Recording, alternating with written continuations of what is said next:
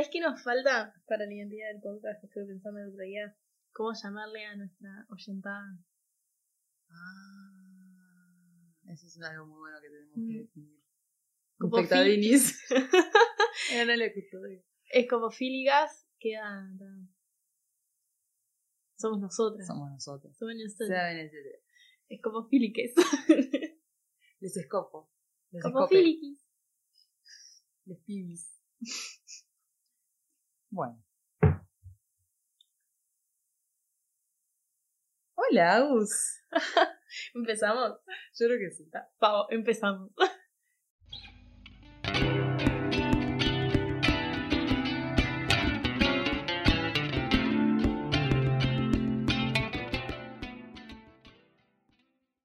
Hola. Bienvenides. Hola, Agus. Hola, Bere, ¿cómo estás? Bien, estoy muy bien. ¿Vos? Yo también muy contenta por retomar este podcast.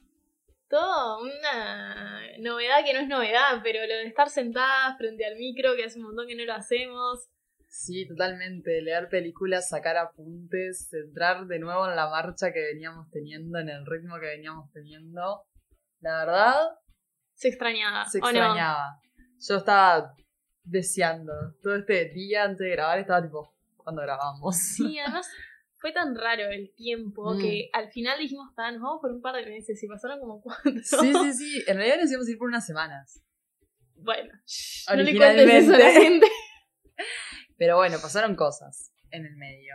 Pero aquí estamos, hemos vuelto. Y con un tremendo equipo que ahora nos acompaña. ¿Te parece si los presentamos? Se las presentamos a la gente, sí. Bueno, eh, editor de sonido, Favo, productora, Mika, un nivel tener producción. No, no, no. de Lo que nos mundo. están simplificando el laburo esta gente. Y bueno, como ya saben, la música vamos a mantener la misma, es de Juan. Así que nada, buenísimo arrancar esta temporada con toda esta gente bella. Totalmente. Ya no somos solo nosotras. Ahora tenemos un grupo. Así que nada, esperemos que los resultados les empiecen a gustar a ustedes también. Y Más bueno, les vale. más les vale. No sé, se las tiro. No quiero empezar a rezongarlos en el primer capítulo, Boris. Es muy pronto, es muy pronto. Ya vamos a tener tiempo para tirarles palo. Igual vos creéis que ahora que cambiamos el equipo, ¿no? Mm. Va, que lo agrandamos. ¿Seguimos siendo el mismo podcast? Ah, mirá por qué, por qué lado me querés agarrar.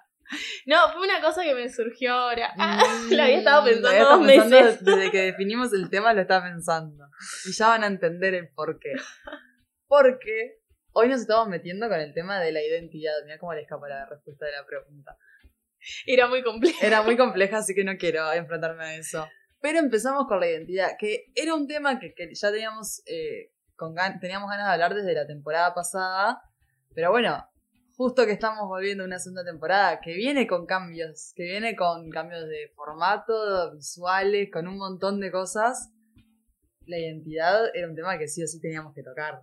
Sí, total. O sea, era muy oportuno arrancar una segunda temporada con tantos cambios como es esta, justo hablando de la identidad. Mm, Totalmente.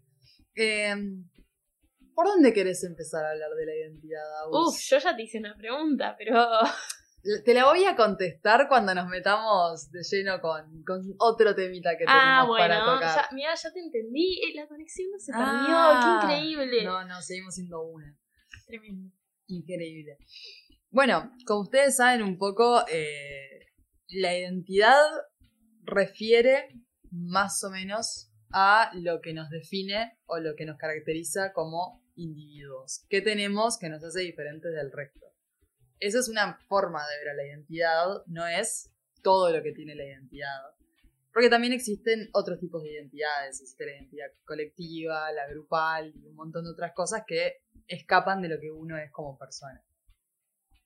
Bien, y además creo que somos, eh, con esto de definirnos, somos una cultura obsesionada con el tema Sí. de la identidad, ¿no? Total. No solo con definirnos, sino con, a ver, el hecho de que exista en todos los países un documento de identidad. Es como, nacés, todavía no entendés un sorete, pero ya tenés un documento que dice todo, va, todo. En realidad dice las cosas que le importan a la sociedad, Claro. eso también es interesante. El tema, por ejemplo, de que aclare el sexo, Mm, un documento que usás para hacer trámites. Sí. ¿Por qué el sexo tiene que estar ahí? Y bueno, es porque en la construcción de la identidad de nuestras culturas, eso pasó a tener una relevancia muy grande. El Cuando- estado civil. El estado civil. te quebraste un pie y te hacen llenar un formulario con tu estado civil. ¿Qué te importa? Arreglame el pie. Totalmente, totalmente. Nunca había pensado el tema de la, de la cédula de identidad. Justamente, tenés un numerito aparte que te identifica como ciudadano en una sociedad. O sea, hablemos de temas preocupantes. No, sí, es tremendo. Somos un numerito en la sociedad uruguaya. Sí, sí, pero además creo eso, ¿no? Que, o sea, creo que puede estar como la excusa del ordenamiento Sí, sí. y el registro y no sé qué, pero los datos que te piden para eso, o los datos que aparecen ahí, y no es casualidad. Esto del Estado Civil es tremendo. Sí. ¿Por qué te importa? ¿Por qué te importa? Que aparte no dice nada, porque mi estado civil puede ser soltera y puedo seguir hace, no sé, 40 años viviendo con una persona y mi estado civil siendo soltera. Es como que no define nada en realidad. Claro, pero tampoco, o sea, cuando vas a pagar la luz tampoco les importa. La verdad es que Sí, no. me pagues está todo bien. Si sos divorciado, viudo, es como... Ay, qué momento igual. Debe ser espantoso tener que cambiar eso. Tipo, adquirir la costumbre de escribir viudo viuda. Pa, Como sí. el lado más perverso de la cédula de identidad. Bueno, mi madre y mi padre, que, o sea, mi padre se volvió a casar, pero mi madre que está divorciada hace 22 años, sigue marcando divorciada, ¿entendés? Porque su estado civil es divorciada, no es soltera. Y tipo, pero se casó hace mil años, mujer. Por algo que hice hace 30 años tengo que marcar este casillerito.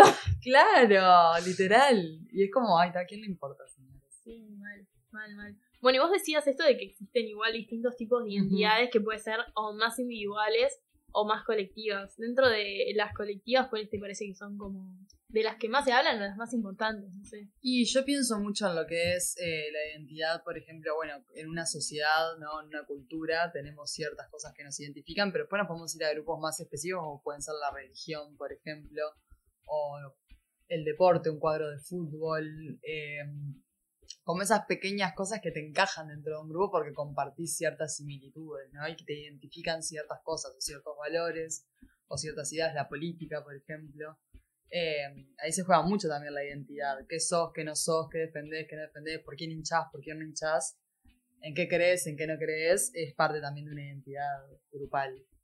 Sí, total. Y además también pasa esto de que de pronto vos perteneces a los mismos grupos que Mm. otras personas, pero no todos seleccionamos los mismos grupos como parte de nuestra identidad. Identidad. O sea, capaz que eh, las dos somos del mismo cuadro, pero para una eso es una cuestión identitaria y para la otra es tipo un dato extra. Total. Es depende también la relevancia que le demos a cada cosa con lo nacional. Creo que pasa un montón, o sea, Sí. para algunas personas la identidad nacional es algo que los atraviesa Mm. y para otras es como, bueno, está sí, o sea, nací en tal país, pero Sí, está, me, me chupa un huevo en realidad, Sí, pero sí. nacido en cualquier otro lado.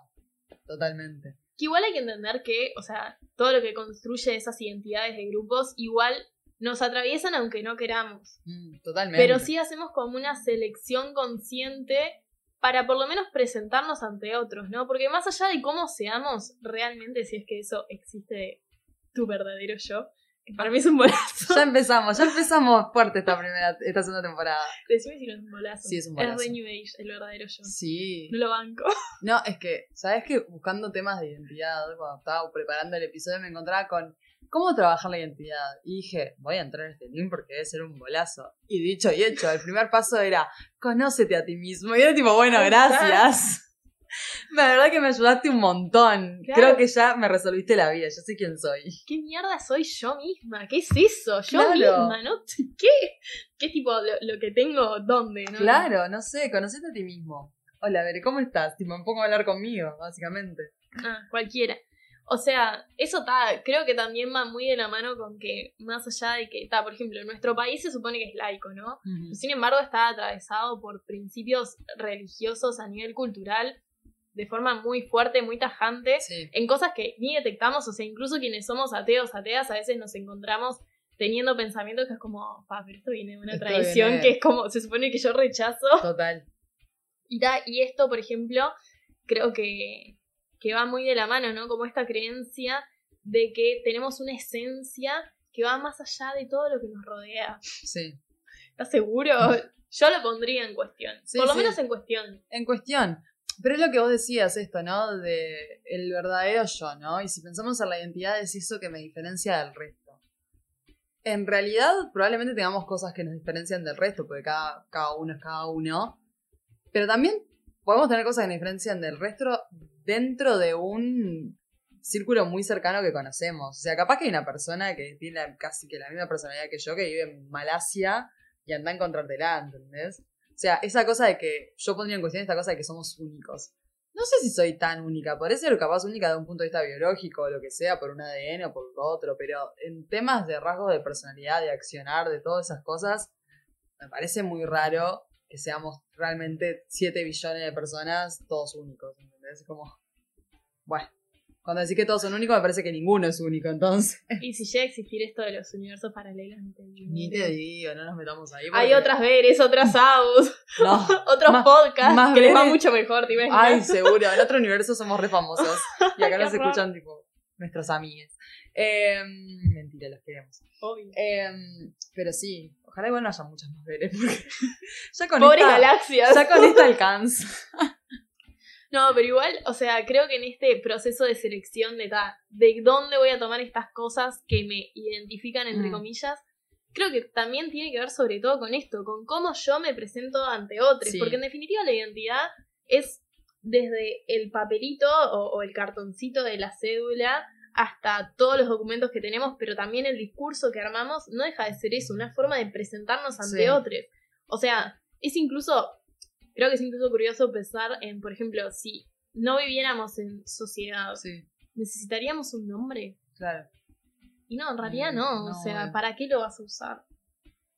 Es eso, o sea, toda la identidad tiene que ver con que vivimos en sociedad y nos tenemos que presentar ante otros. Mini ya está participando de esta segunda temporada. Es el primer capítulo y yo tenía que estar de fondo haciendo ruiditos, por supuesto. Bueno, Mini es una perra con mucha personalidad. Mucha es una- identidad. es, es una perra que puedes identificar fácilmente Sí. por la personalidad que tiene.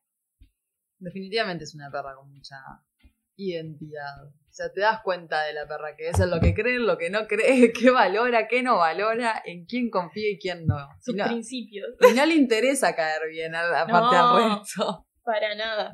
Pregúntenmelo a mí que hace un año y medio estoy tratando de ganar su corazón y todavía no he podido. Es Ni siquiera su aceptación, porque hasta que me tolere. Ni siquiera ya pido que me quiera, pido que me tolere. Que no me mire y gruña. No, es algo que no logra fácilmente. No, Pero bueno. pero as- así son. Eh, y volviendo un poquito, capaz, a, a esto que hablábamos, de la pregunta que habías hecho al principio, Ay, me encanta. encontramos con Agus eh, una paradoja que explica muy bien este tema de la identidad. No sé si querés leerlo o querés que la expliquemos, medio que brevemente. Es muy breve, así que si querés la leo y Dale. después la, la debatimos. Me encanta. Bueno, esto es una leyenda griega, se llama Paradoja de Teseo. Eh, fue reco- recogida perdón, por Plutarco. eh, y va de la siguiente forma. El barco en el cual volvieron desde Creta, Teseo y los jóvenes de Atenas, tenía 30 remos, y los atenienses lo conservaron hasta la época de Demetrio de Falero, ya que retiraban las tablas estropeadas y las reemplazaban por unas nuevas y más resistentes. De modo que este barco se había convertido en un ejemplo entre los filósofos sobre la identidad de las cosas que crecen. Un grupo defendía que el barco continuaba siendo el mismo, mientras el otro aseguraba que no lo era. Exacto. O sea, en definitiva, la paradoja de Teseo lo que se pregunta es, ¿qué pasa si yo reemplazo todas las partes que componen a un objeto? ¿Este objeto sigue siendo el mismo? Claro. Si yo agarro un barco y le cambio todas las piezas porque lo voy reparando de a poco, ¿es el mismo barco o es un barco nuevo en realidad? Yo encontré un dato muy curioso que lo quería traer justamente relacionado a la paradoja de Teseo, Ay, a ver, que es... la emoción. Ay, a ver qué es. Contame. Les cuento. Eh, que es justamente... A ver. Las células de nuestro cuerpo está comprobado que se reemplazan. Y en una gran mayoría cada menos eh, de 7 años. Y las células que no se reemplazan por completo, que son por ejemplo las neuronas, reemplazan igual sus componentes que son átomos y moléculas en los procesos fisiológicos normales. Entonces podemos también concluir que el cuerpo que estamos viendo en el espejo, cual paradoja de Teseo, es completamente distinto del que vimos hace siete años o más. Entonces ahí también surge esta cosa, ¿no?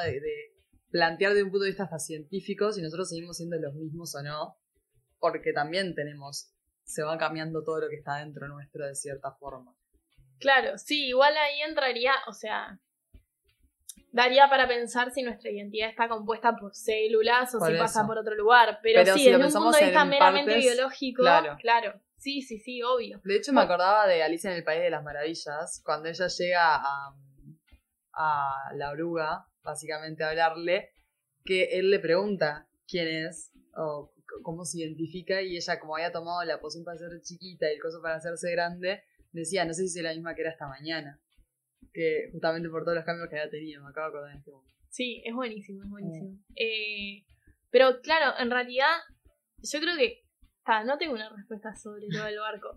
Porque creo que esto, estoy como atada a una creencia de la esencia, que es esto, hay que poner en cuestión. Pero es como, está, o sea, sí sigue siendo el mismo barco. Pasa que le fuiste cambiando las partes, está, pero si lo cambiaste todo, entonces, además también se le agrega como otro factor a esta paradoja que es, imagínate si encima de eso, con todas las partes que fueron mm. cambiando, hubiesen ido armando otro barco. Claro, sería el, el barco original. ¿Cuál es el barco de Teseo? ¿El que tiene todas las partes reamoldadas o, o el barco, entre comillas, original al que le cambiaron todas sus partes y por tanto ya no permanece nada de ese barco mm. original. Sí, yo no tengo la respuesta, pero por algo es una paradoja, muchachos. O sea, de esto se trata. Entonces, por eso a vos también preguntaba, ¿ahora seguimos siendo el mismo podcast o no seguimos siendo el mismo podcast? Creo que en este caso tenemos la ventaja de que no entramos totalmente en la paradoja porque no cambiamos todas las partes. No cambiamos a esta parte también, que es la parte que se escucha, digamos. Claro, sí, sí, por eso. O sea, nosotras no, sino como que vinieron otras partes a complementar. O sea, no entramos 100% en la paradoja. Pero ta, imagínate que se quedaran eh, Fao y Mika, que son nuevos, y empezara a venir otra gente y nosotros eventualmente nos vamos, ¿es, es escopofílicas o no es escopofílicas? No sé. No sabemos. Y si encima nosotros hacemos otro podcast, como ta, pero ¿cuál es escopofílica? Claro. O sea, está. Total. Creo que eso pasa con todo también, ¿no? Sí. Y por eso también debe ser tan. Eh, o sea, creo que es difícil por muchas cosas, pero debe ser uno de los motivos por los cuales, entre comillas, cambiar de identidad es tan difícil. Sí, obvio. Es que también, a ver, con mi identidad podemos hablar de un tema que está súper en la agenda, que es el tema de la identidad de género, por ejemplo. Sí, claro. O sea, y ahí, bueno, lo que vos decías, esta cosa de que capaz hay algunas cosas que algunos reforzamos para nuestra identidad y a otros capaz no da más igual. Y capaz que eso también es, es parte, ¿no? Hay gente que realmente su identidad de género es un punto fundamental que necesita para identificarse realmente como lo que siente que es, mientras que capaz que otros que tenemos otro tipo de, no sé, visión de cosas, eh, o por lo menos no nos genera un conflicto, esto no quiero sonar irrespetuosa, sino que capaz una persona cis que nunca se cuestionó esto dice, no me representa, o sea, no, es que no me represente, sino no es una eh, cosa primordial para mí identificarme como pero no.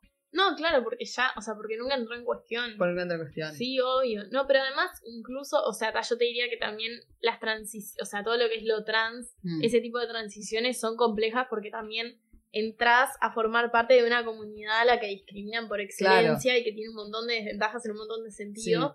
Pero digo, incluso, aunque no sean cuestiones así o sea, que tengan ese nivel de complejidad. Este, ah, yo que sé, nosotros, por ejemplo, hicimos transiciones en, en lo que tiene que ver con la religión. Sí. Éramos religiosas y ahora somos ateas fundamentalistas. y ahora somos escopofílicas, o sea.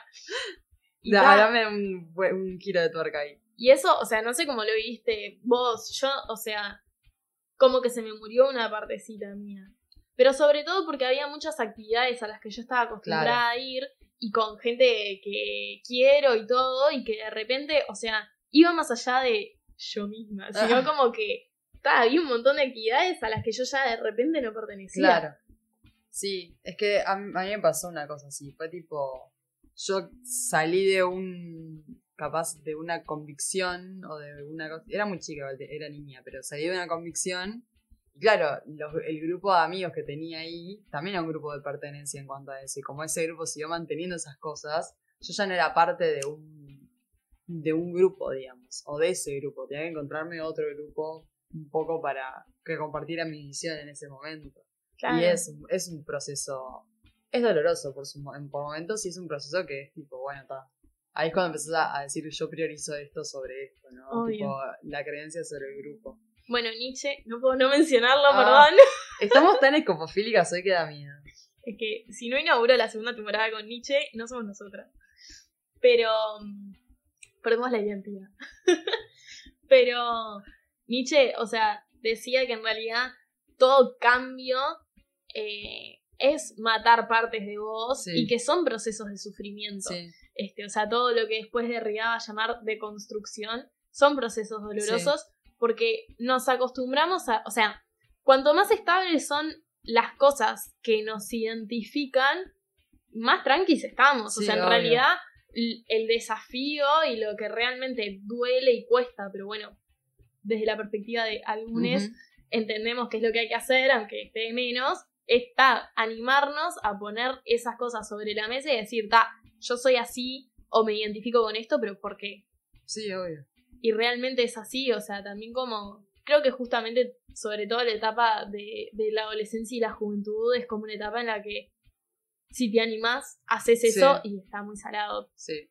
No, bueno, el feminismo para mí fue un proceso muy doloroso, por ejemplo, pero si bien yo me identifico como feminista, justamente, eh, y me parece algo que está zarpado, también cuando empezás a reconocer, eh, no sé, que capaz en una revisión de, tu vida viviste capaz situaciones que no estuvieron buenas o que, eh, no sé, te empezás a dar cuenta de esos micromachismos que estaban ahí que vos no lo detectabas, pero que te hacían sentir mal y todas esas cosas, es un proceso también doloroso. Es decir, yo me identifico con esto y defiendo esta muerte, más cuando es un movimiento que está tan sobre la mesa que empezás a chocar con mucha gente, ¿no? Es como la política. Sí, empezás a chocar con vos misma también. En todas las contradicciones que tenés y en como en todas las cosas que, que de pronto tenías reguardadas y de repente sale y decís, claro. ¿qué acaba de salir de adentro mío? Y es, es doloroso, es un shock y es como todo el proceso de empezar a convivir con otras ideas, que es, es un viaje. Sí, re. Bueno, como tenemos producción este año, ¡Ah!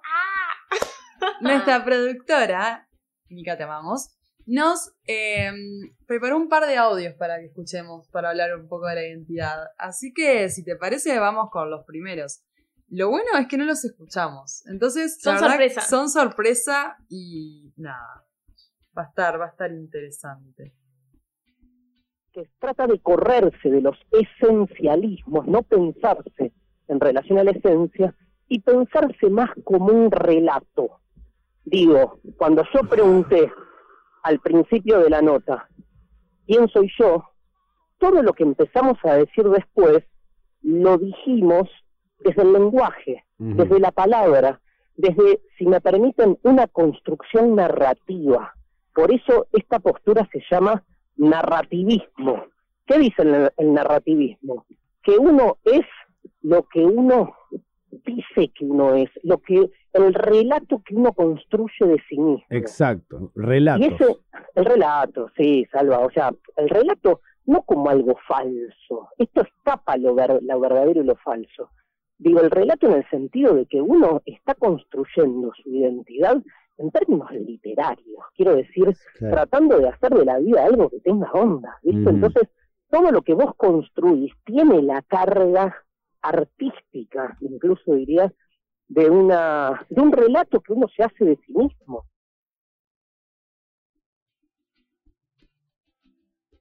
Bueno, si estamos con el tema de la identidad, no podemos no tener a Darío Stanriver como primer audio.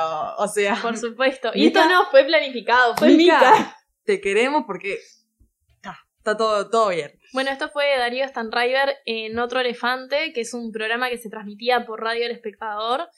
Em, y bueno, a ver, o sea, él introduce justo una corriente para la cual todo es un relato, todo es literatura, o sea, no solo la identidad, sino yo sobre todo he leído sobre eso para lo que es política, como tal, la política es relato y punto. Que se me enojan varias personas cuando digo eso, así. lo dijo. Para mí es así.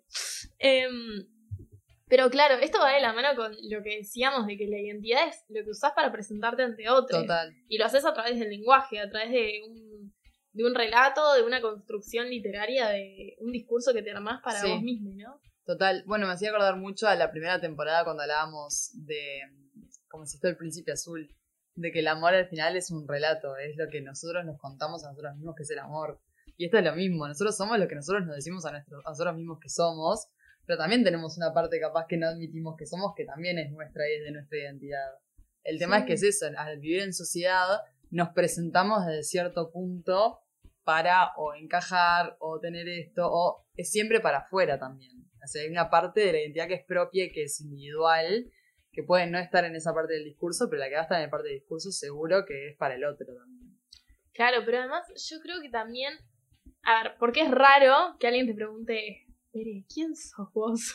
¿Quién es Bere? ¿Te imaginas? Me Me acaba de muero. tocar la rodilla, o sea, ustedes no lo vieron, pero fue un momento muy intenso. Fue muy erótico. No, ¡Diablos, señorita! fue muy Pero- ecopofílico. Escatológico no, igual, tranqui. No, no, no. Por favor, no nos metamos en ese terreno hoy. Pero no sé ni qué iba a decir. No, eso, cuando Te puse nerviosa. me, me pusiste incómoda. Cuando estamos conociendo a alguien, hay como ciertas preguntas que son las primeras que surgen y que eso, o sea, obviamente están marcados socialmente, pero que después nos obliga a que nuestro discurso vaya por ahí. Total. O sea, ¿cuántos años tenés? ¿Qué estudias? ¿Trabajás? ¿De qué trabajas? ¿Tenés hermanos? ¿Tenés novio o novia? Ta, es como. Eso también hace que eh, al momento de construir nuestros relatos vayamos priorizando unas cosas por sobre otras, cuando en realidad es muy difícil saber si realmente para nosotros son las principales o no. Yo, yo pongo en cuestión esto de. Viste que están, por ejemplo, los estereotipos de quienes estudian qué cosas. Sí. Yo pongo en cuestión si lo que estudio es mi identidad. Claro. Es que para mí hay un tema social de que uno de- se define mucho como es por lo que estudia y de qué trabaja. Y para mí, tipo, si me preguntás, yo no sé ni lo que estudié ni lo que trabajo. O sea, realmente es como mi identidad pasa por todos lados, menos por esos dos particularmente. Es como no me siento identificada con lo que estudié ni con lo que traba- he trabajado en mi vida. Por aparte he tenido trabajo de todo tipo. Uh, sí. Uy, sí, un currículum grises. Eh, me falta levantar cajas ya a esta altura. Me falta que me Me contraten. falta que me contraten, en realidad, si tienen ganas. Pero sí, es como, hay una concepción que eso, eso es lo que te define y para mí es tipo, ponele. Vamos, si querés, con el segundo audio, eh, que es de Lucrecia Martel, justamente en Nosotras Movemos al Mundo. Eh, yo no soy partidaria de, nada que defienda la identidad. Para mí la identidad, y por eso hizo Sama, y es el tema de Sama, para mí la identidad es una cárcel. Y creo que, eh, la, que hay una idea de que, no sé si es de la psicología, de dónde, que la identidad nos salva de algo. Yo no creo en eso. Yo creo que lo, que llamamos identidad es una cosa muy barata a veces. Porque, y, y, por ejemplo, empecemos por la identidad nacional. Eh, En la búsqueda de la identidad y no sé qué, eh, a mí me parece una estupidez que no me interesa en lo más mínimo. Así como también las Malvinas. La, identidad no pienso que sea una idea de las que ayuda a la humanidad a encontrarse consigo misma. Creo que lo mutante, lo, lo, lo ambiguo, lo indefinido y sobre todo creo que tenemos que luchar para que la autopercepción no necesite de grandes inversiones, porque si no, sigue siendo un derecho de la clase media que accede a, a poder transformarse.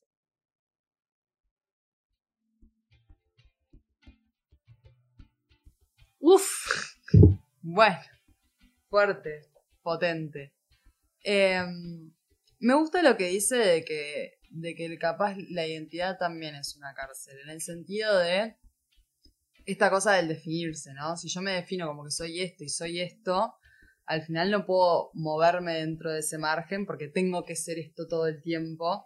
Eh, o si no, si estoy fallando a lo que dije que era, entonces estoy siendo hipócrita o estoy siendo, estoy errándole. Y me parece que eso es un punto que es muy necesario, eh, como también ponerlo en cuestión. Tipo, está bien identificarse con un montón de cosas, pero también permitámonos la ambigüedad, porque al fin, de, al fin y al cabo somos seres humanos. Bueno, Oscar Wilde decía que definirse es limitarse. Sí. Y, y sí, sí, o sea, tiene mucho de eso. Pero además después a lo último se mete con algo Sí, está salado, que es como que termina siendo un privilegio de la clase media. Mm. No sé por dónde lo habrá agarrado ella como en todo su en discurso. todo el discurso, sí, es una charla de una hora y pico, o sea que... Claro, y además tengo entendido que esto fue en respuesta a una pregunta que le hicieron, Sí. entonces está, em, por lo que nos adelantó Mika, ¿no? Eh, entonces está, capaz que hay como mucho más.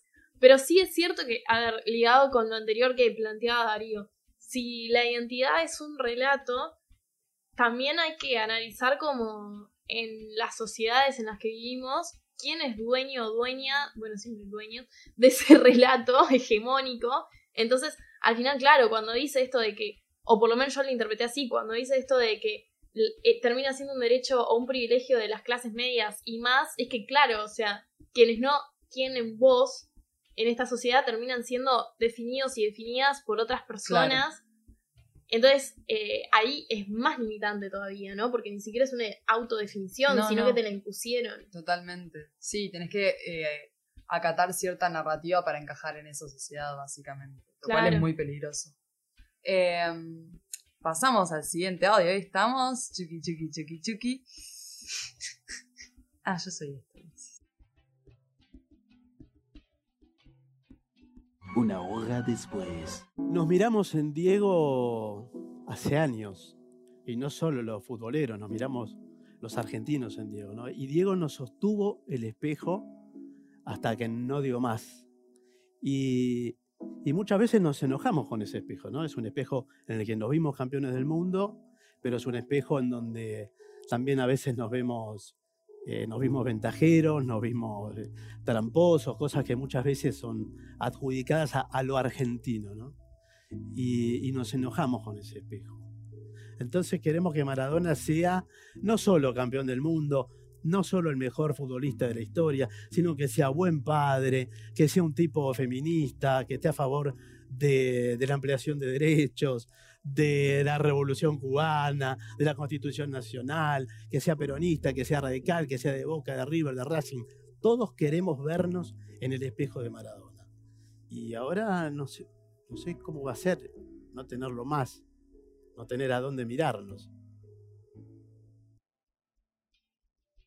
Bien, estamos viendo una parte de Pensar a Maradona, este, un especial que se hizo para Canal Encuentro, y eh, estaba hablando justamente el periodista Patricio Barton sobre lo que fue la figura de Maradona, que bueno, justo hace muy poco, una semana casi, eh, falleció eh, Diego Armando Maradona, y eso generó una crisis de identidad justamente mucho creo que sobre todo en la Argentina, pero aparte en la gente devota del fútbol y de la figura de Maradona, que entiendo perfectamente lo que dice. Maradona simbolizó un montón de cosas, fue un fenómeno popular en un montón de cosas y la gente se tenía esta identidad, sobre todo los argentinos, de Maradona es nuestro y es lo que nos representa a nosotros. Sí, es que yo creo que, o sea, a ver, generó polémica, sobre todo en redes, vamos a decir, Sí. porque está. Las redes Eh, morales. las redes morales, eh, generó mucha polémica como el sentimiento del otro eh, respecto a una figura tan polémica.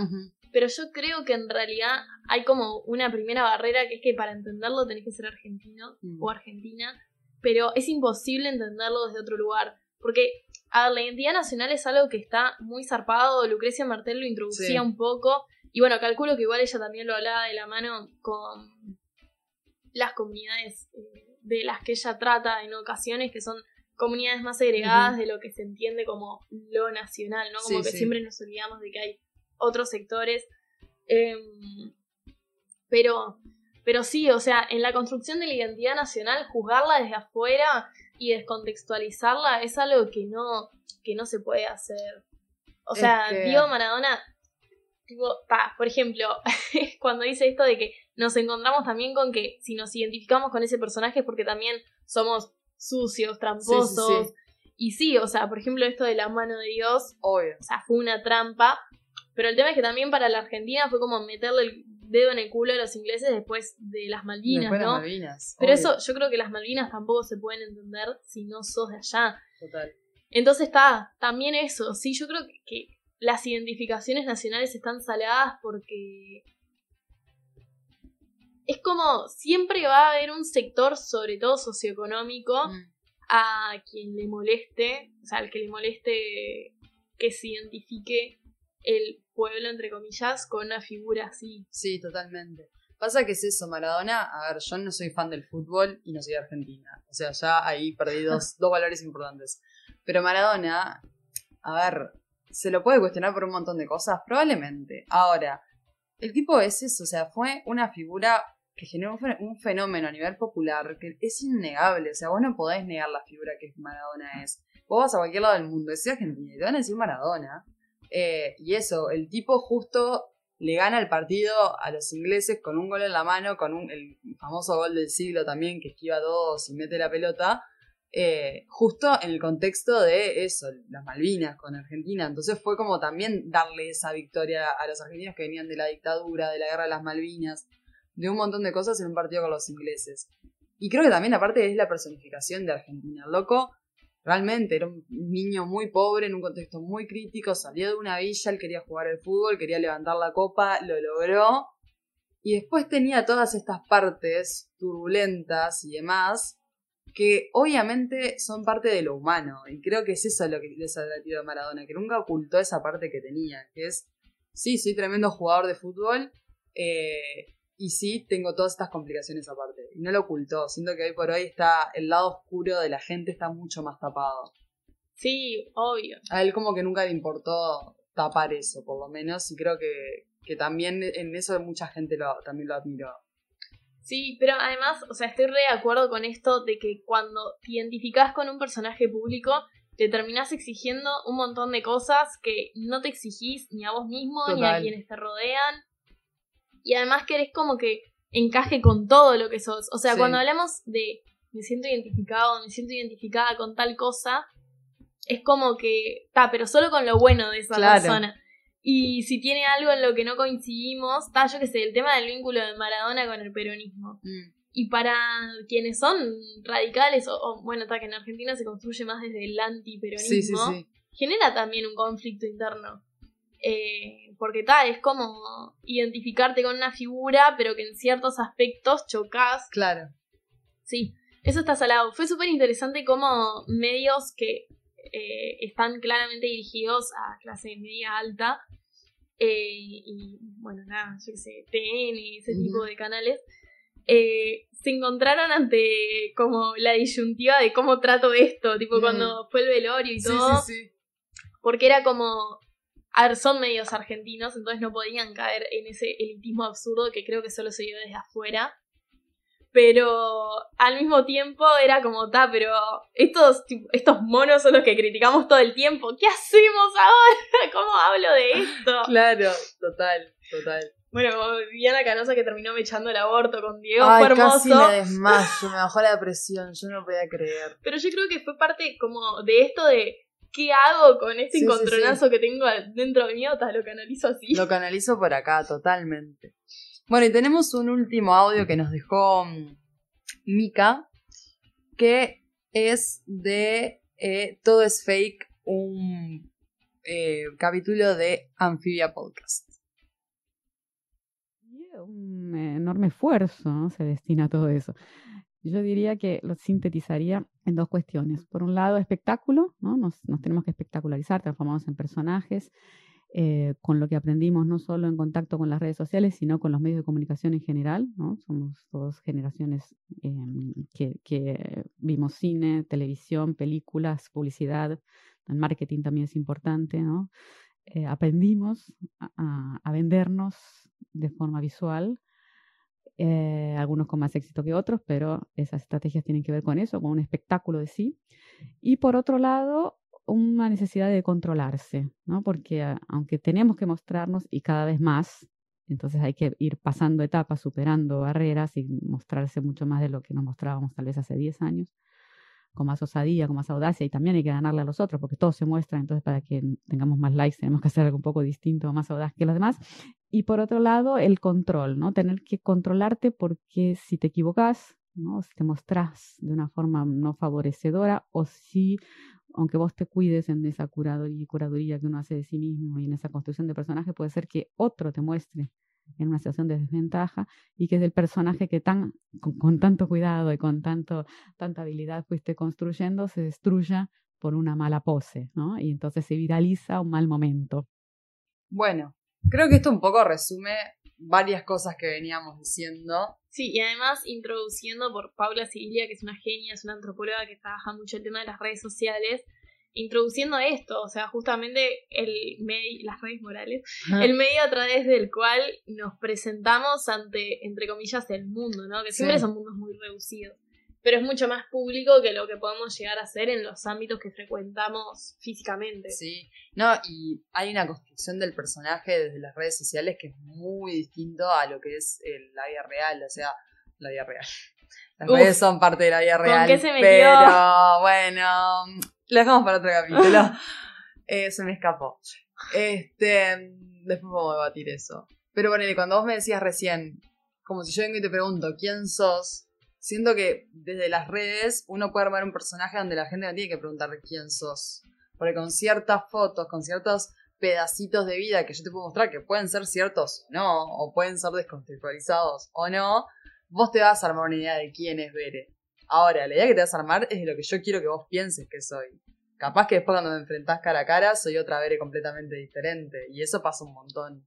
Sí, y que además quienes leen nuestros perfiles no son solamente eh, amigues que de pronto se dan cuenta que estamos siendo rechantas o desconocidas que no se dan cuenta pero creen que somos algo completamente distinto, sino que también, eh, a ver, las marcas nos están investigando cosa por cosa, o sea, el mercado Obvio. también nos encasilla dentro de identidades a través de lo que mostramos, que a veces, de pronto sí, una foto está re premeditada, ahora los likes capaz no tanto, y a través de eso el mercado te agarra, te encasilla obvio. en una de las 10 identidades o personalidades que tienen, Sí. y dicen, "Ta, a esta persona le tengo que mostrar tales marcas, tales productos, Bueno, y ya está. TikTok funciona muy así. TikTok entras en burbujas. Literalmente son burbujas. O sea, si estás en este lado o estás en este lado a partir de lo que empezaste a likear los primeros tres días que usaste TikTok y después se va retroalimentando de eso. O sea, el contenido que te muestran no es promocional, pero es como constantemente dentro de una burbuja. O sea, cuando entras a TikTok ya sabes por tu perfil lo que vas a ver porque ya te definió en el perfil. Qué. Eso es un viaje. Claro, y que con todo de última, no es como, o sea, a ver, obvio que es parte de Sí, la sí, sí. manipulación, pero está todo dentro de lo que es TikTok. Claro. O sea, estás manipulada dentro de ese ámbito. Ahora, por ejemplo, con todo el quilombo que hubo por el Sí. Big Data y no sé qué, que políticos usaban como, bueno, si a vos te interesa tal cosa, yo te muestro de tal político lo que te va a gustar. Eso es como, wow, es un montón. Es un montón. Entonces sí, la construcción de la identidad es para otros y para el mercado. Obvio. Bueno, Netflix, que en realidad yo esto no lo sabía, capaz que soy la última que lo sabe y es recon- reconocida. Pero cuando vos entras al inicio de Netflix, que viste que tenés carátulas de Ay, las sí, películas. lo vi el otro día y dije, no. Bueno, Netflix tiene como siete carátulas para cada película y dependiendo de lo que vos vas viendo, la carátula que te pone para que te resulte más atractivo el programa. O sea, eso, hacen siete carátulas de, no sé, una serie y como si dijera The Crown, no sé, no la miro, pero me sale en este momento. Y a vos va a tener un perfil de Netflix, yo un perfil de Netflix a partir de lo que vimos, que a vos le- a ella le va a mostrar una carátula y a mí otra para que nos resulte más atractivo verlo. Sí, además todo nada que ver, o sea, como que una te sugiere que es re romántico todo, otra que es re de guerra, Ah. Sí. otra que es re política, y eso depende, claro, del perfil que vos hayas vos creado hayas en creado. Netflix. Eso está salado, o sea, Ese es es como el algoritmo puro y duro, o sea, realmente. tremendo. Y bueno, me parece que estamos prontas para pasar a las películas que vamos a hablar el día de hoy. Antes, ¡ah! Te tengo que hacer una pregunta. No, de nuevo decía. No, pero esa pregunta ya la tuviste que haber pensado porque la propuso Mika. Ah, Si no la trajiste pensada, no hiciste los deberes. ¿Qué rayos es eso? no sabía que había deberes. A mí no me manda nadie. Bueno, en toda esta cuestión de identificación, ¿con qué personaje te identificás? Veré. Mm, me identifico con una mezcla de cuatro, ¿lo puedo decir? Que además se los armé yo. Literal. Hago me armó cuatro personajes y siento que soy un poquito de cada uno de ellos. Pero no soy ninguno de ellos completo. No, no. Es una mezcla. Es una mezcla.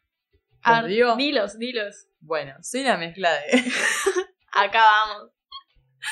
Miranda Priestley del diario Vista la Moda, Campanita, Mami de Mujercitas y eh, Patty de, de Los Simpsons, la tía que fuma. O la otra. Claro. Eh, o sea, básicamente soy una fumona que juzga y mira con cara a la gente, pero tengo un lado maternal muy grande y si no me aplauden me muero. Esa es mi definición de persona. Amo. Yo ya sé con cuál te identificas vos. Sí, ya sé que sabes. Decime igual. Hermione. Sí, Hermione Granger. Bueno, yo esto ya lo dije en la chila. Y me pasó que en el crossover que hicimos, y me pasó que hubo gente que me dijo que era egocéntrico identificarme con Hermione Granger. No iba a dar personaje del cine más insoportable que Hermione Granger. O sea, estoy admitiendo mi lado más oscuro. Yo, yo lo que digo, ojalá identificara con Ginny Weasley, que tal, yo entiendo que en las películas es una tarada, pero en realidad es tremendo personaje. Sí, tipo, supuestamente los libros es como re fuerte, re. es re rega. valiente, está re parada de mano. Harry no le dio bola y le dijo, me consigo a otro, me voy. Hasta que vos me des bola o no, yo me consigo a otro. Que Hermione anda llorando por los rincones. Ron no me da bola. Claro. Y tipo, hinchando las pelotas en clase. ¿Viste esa compañera que todos odian? Yo era esa. yo era esa.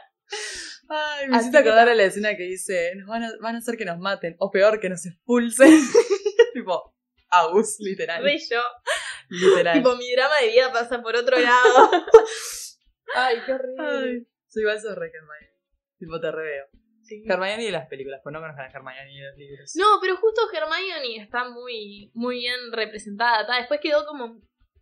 Creo que como Emma Watson es tan activista y todo, Mm, se interpretó que Hermione Granger también lo era. Como que terminó influyendo. Claro. Cuando Emma Watson se hizo más conocida, terminó determinando cosas del personaje. Pero más allá de eso, como que tal, igual está bastante bien. Porque ta, yo se, se preocupaba por los elfos y tipo, ah, esas cosas. Qué hermoso. Me acuerdo de la final del Mundial de Harry Potter de Twitter que vos querías ganar a Hermione y yo quería ganar a Voldemort. Ay, sí, qué tipo, horror. nuestras personalidades. Bueno, es que él es y no lo quiere aceptar. No, no lo quiero hacer. Bueno, y ustedes en Twitter, arrobándonos, arroba escopofílicas, nos pueden contar con qué personaje se identifican y vamos a estarles leyendo. Sí, Muy felices. muy felices. Eh, Pueden hacer una combinación eterna como hizo Bere si quieren. Sí, es que yo no tengo un personaje que me identifique. Tipo, no me veo en ningún personaje. Bueno, me acuerdo cuando fui al capítulo de la Chila, cuando fuimos, que dije que me gustaría ser Joe de Little Woman, pero me tocó Mami. Showmarch, claro. Sí, todas queremos ser Showmarch. Pero es obvio ta, que ninguna lo es. O sea, es como, Ojalá. quiero ser ella, ya sé que no soy. pero quiero ser ella. Bueno, y hoy trajimos dos películas para hablarles, muchachos. La primera película con la que vamos a empezar es un peliculón, o sea, película, película, si las hay, que la íbamos a hablar en la primera temporada, en el capítulo de Mockumentaries, y al Mm. final no nos dio el tiempo. No, y Eh, además dijimos, esta película encaja para tantos temas que tampoco es vamos a quemarla tan nunca. rápido. Claro.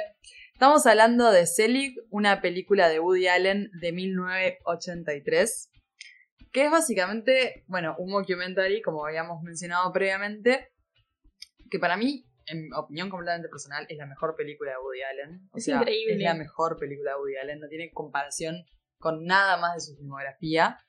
Eh, y bueno, justamente te- seguimos la historia de eh, Leonard Selig, que es eh, lo que le llaman el hombre camaleón. Eh, La película está situada empezando a principios de los, de los años 20 y va avanzando a través de la historia, a través de varios momentos históricos, donde se va viendo que este personaje empieza a tomar rasgos psicológicos y rasgos físicos, es decir, transformarse para encajar en diferentes grupos sociales.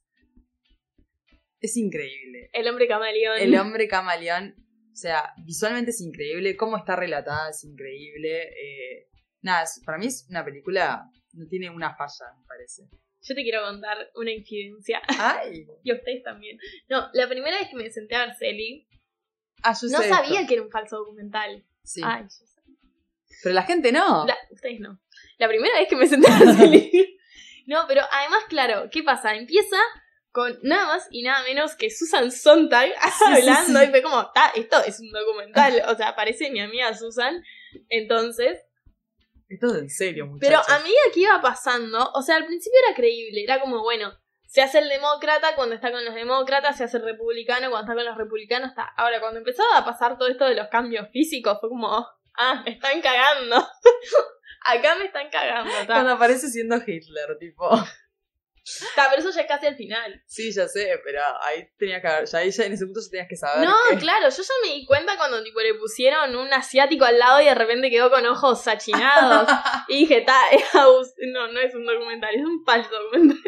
Sí, totalmente. Eh, es increíble, aparte, eh, la película, porque si bien está encarado un punto de vista documental, que es, o sea, es- o sea, si no sabes que es un falso documental, tiene una parte que podés creerlo perfectamente.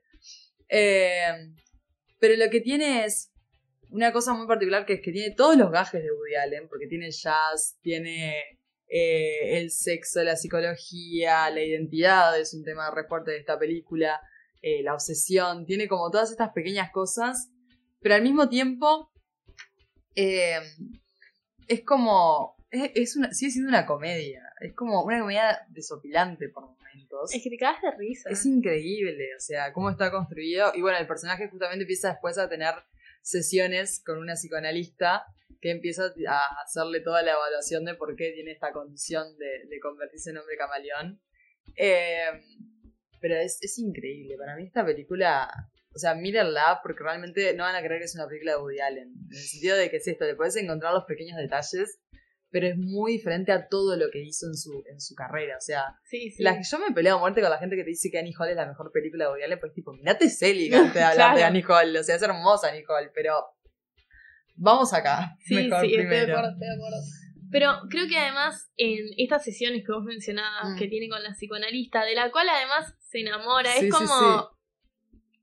Es como que tiene un toque de melodrama que te trae de nuevo como la noción de que estás viendo una construcción, Sí. o sea, un artificio que claramente no es un documental, sino que hay más ficción.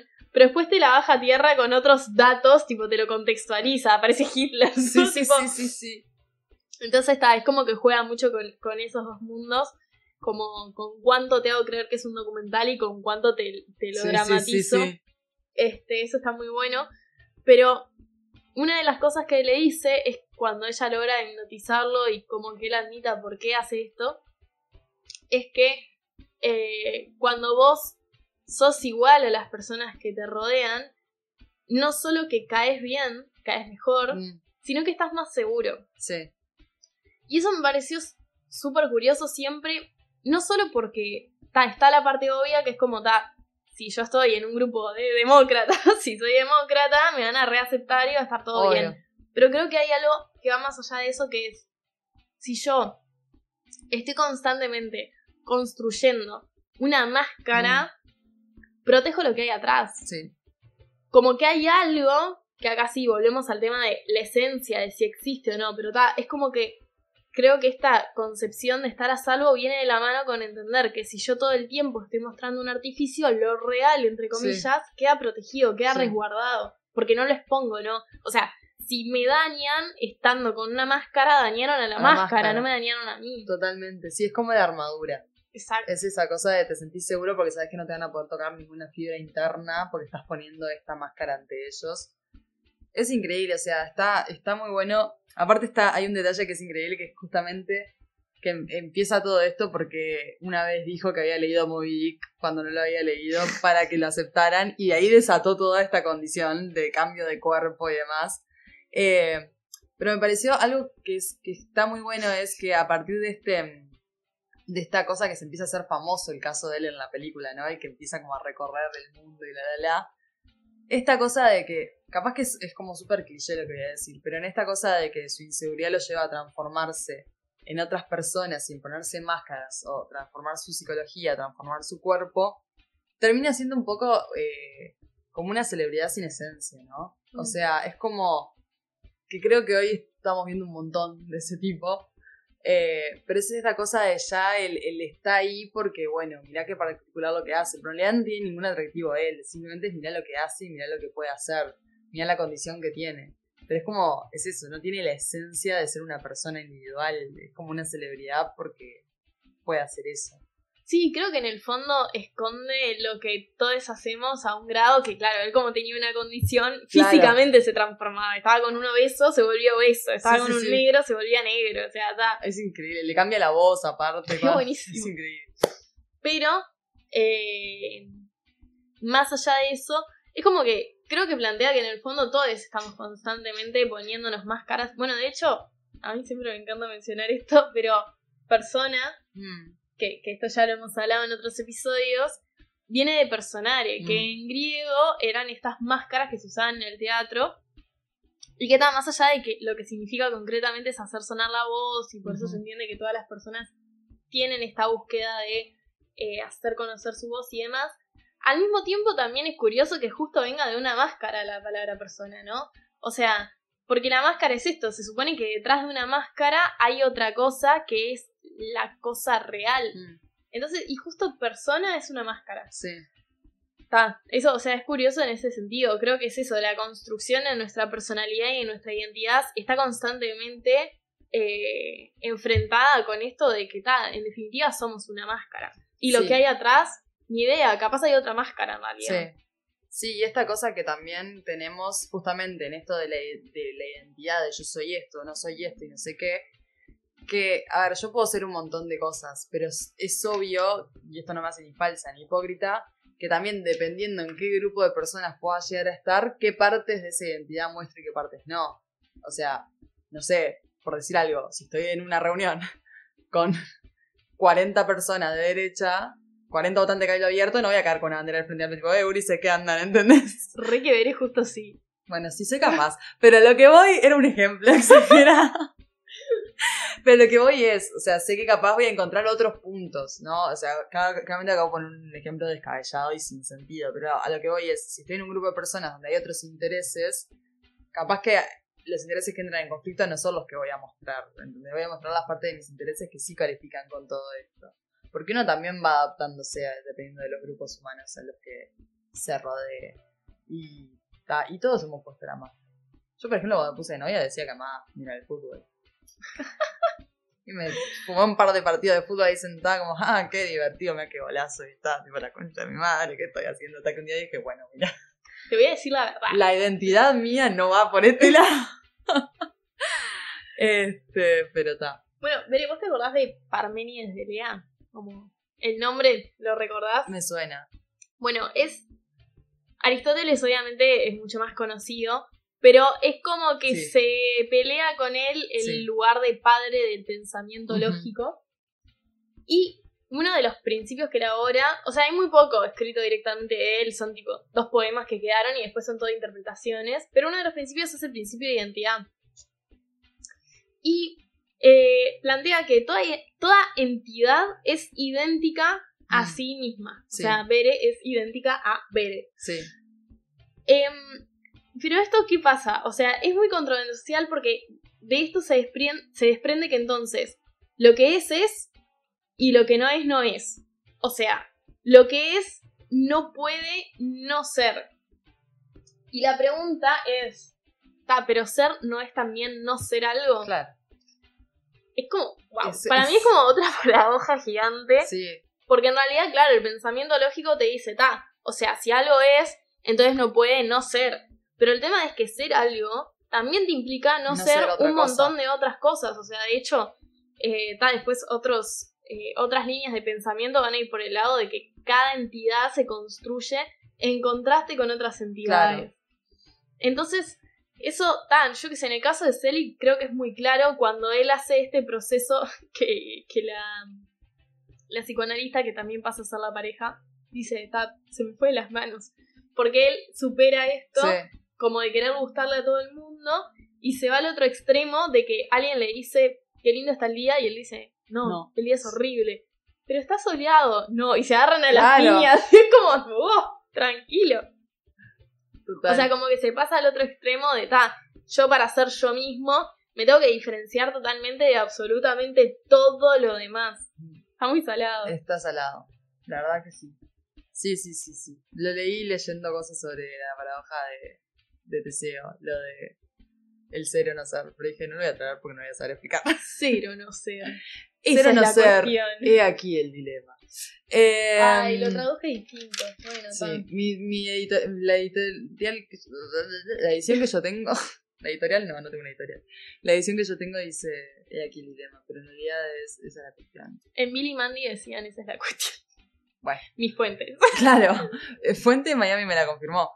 Eh, Cartoon Network me lo confirmó. nos destruirán a todos.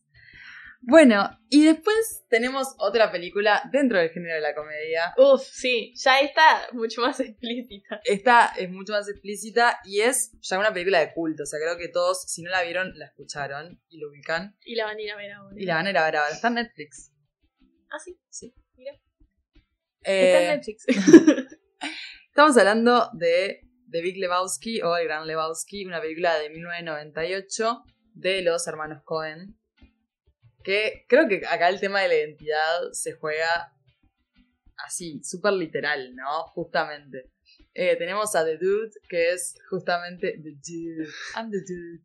Eh, es justamente nuestro personaje principal, Jeffrey Lebowski, que, bueno, es vive en Los Ángeles, desempleado, juega a los bolos, eh, fuma marihuana, despreocupado, un estilo de ropa y de presentación de sí mismo bastante bohemio, despreocupado completamente Decadente, decadente decir. también, eh, solterón, demás, que eh, se encuentra con unos matones justamente que piensan que él es otra persona que se llama Jeffrey Lebowski, que en realidad es un empresario de traje, no sé qué, que tiene una esposa, una hija, o sea, es como todo lo opuesto de justamente.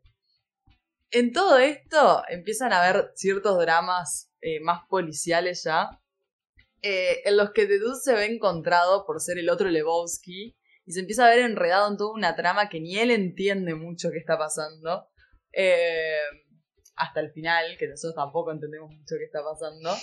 Este, y creo que hay algo muy divertido en el tema justamente de definirse a sí mismo, ¿no?